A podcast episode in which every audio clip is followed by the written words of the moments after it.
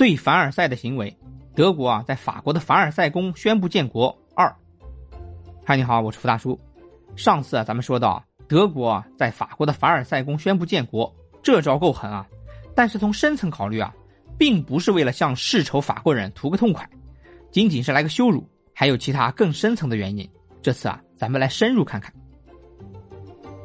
在人家的核心地盘上啊，宣布加冕建国，羞辱法国人啊，也不是唯一的目的。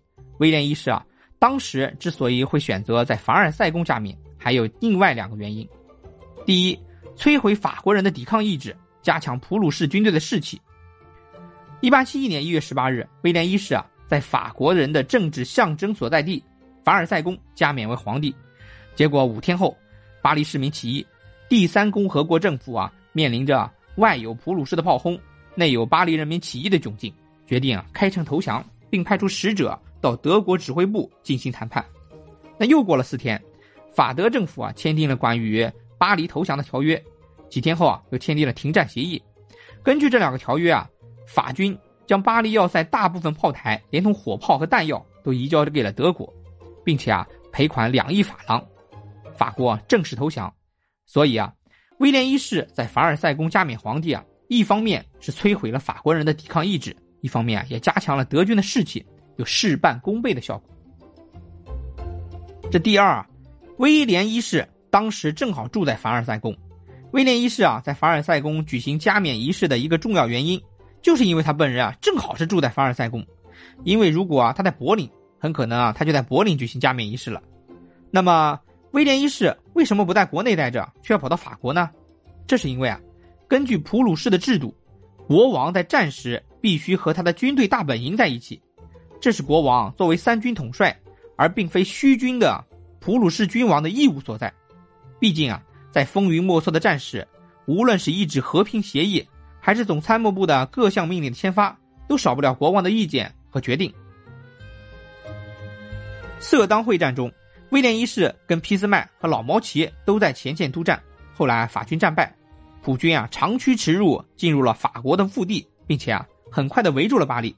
威廉一世的大本营啊也就随着大部队一起移到了巴黎郊外。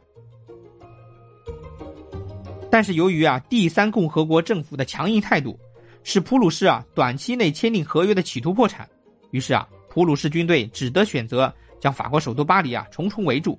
直到这座城市啊弹尽粮绝，愿意投降为止。而凡尔赛宫当时正好在巴黎的郊外，装饰的富丽堂皇、精妙绝伦。于是啊，威廉一世的大本营也就直接设在了凡尔赛宫。后来啊，普军围攻巴黎四个月无所收获，威廉一世啊也不能脱离部队回去吧。于是啊，俾斯麦干脆就建议威廉一世：“您啊，直接就在凡尔赛宫加冕皇帝算了。这样一来啊。”可以羞辱法国人的信心和士气，提升我们的士气。这二来呢，现在您啊哪里也去不了，只有凡尔赛宫最合适了。这威廉一世啊觉得俾斯麦的建议合理啊，就同意了他的建议。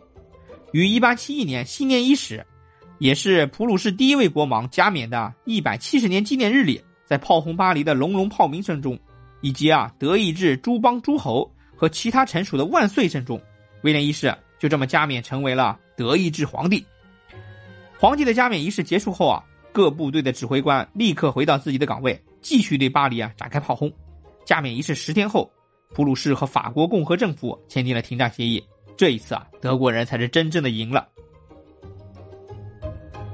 一招奇葩，青史留名啊！全世界的人都知道他胜利了，还是大胜。这绝对是日耳曼民族当年的辉煌时刻。下期啊，咱们聊点别的，敬请期待。再见。